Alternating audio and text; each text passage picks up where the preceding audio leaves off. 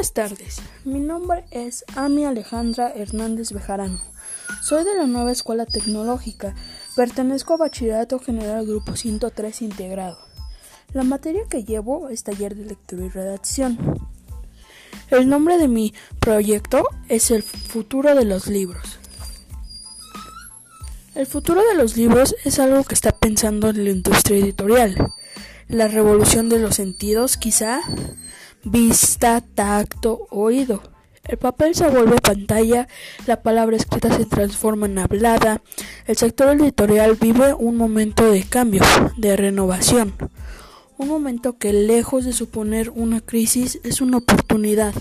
La digitalización es una realidad y la vieja confrontación de papel a pantalla clama el cielo a ser superada. Nada es igual, pero hay algo que no cambia. A todos nos gusta que nos cuenten historias. ¿Qué es más importante?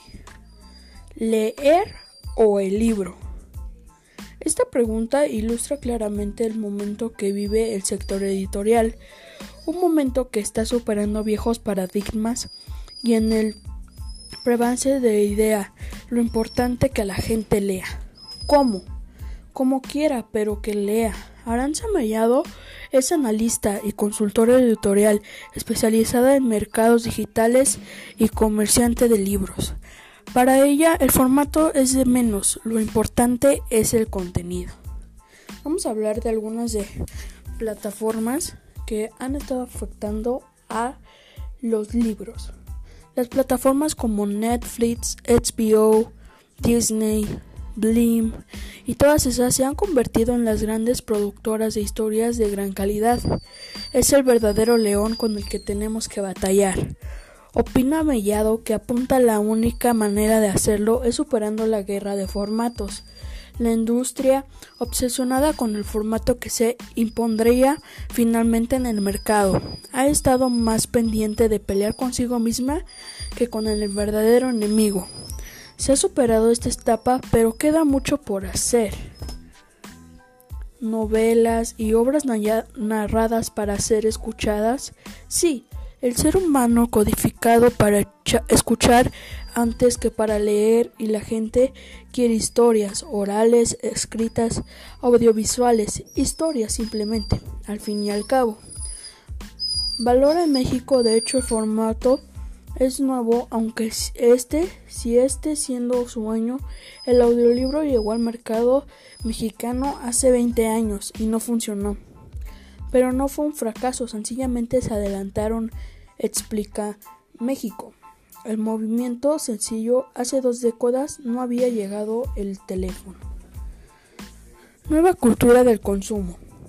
El teléfono, quien si no es el eje de todo, destaca México. Según él, el éxito del audiolibro se explica por la conjugación de tres factores y el smartphone es la del primero de ellos. En segundo lugar, porque hay una oferta amplísima de géneros. El tercero, porque existe una cultura de consumo de Netflix. La gente está dispuesta a pagar por contenido cultural de calidad y esto ha afectado al cine, la música y en menor medida, perdón, pero sí de manera relevante al libro. Valora Javier México.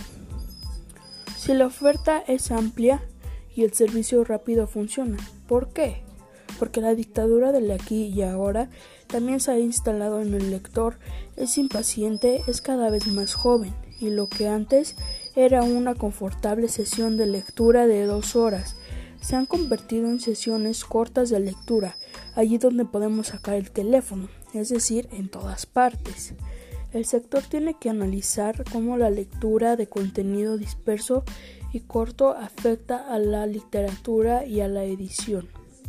Apunta la coordinada del Liber Digital. Bueno, espero que les haya gustado mucho. No olviden de dejar su like y compartir para seguir, para seguir haciendo más spot de radio. Gracias.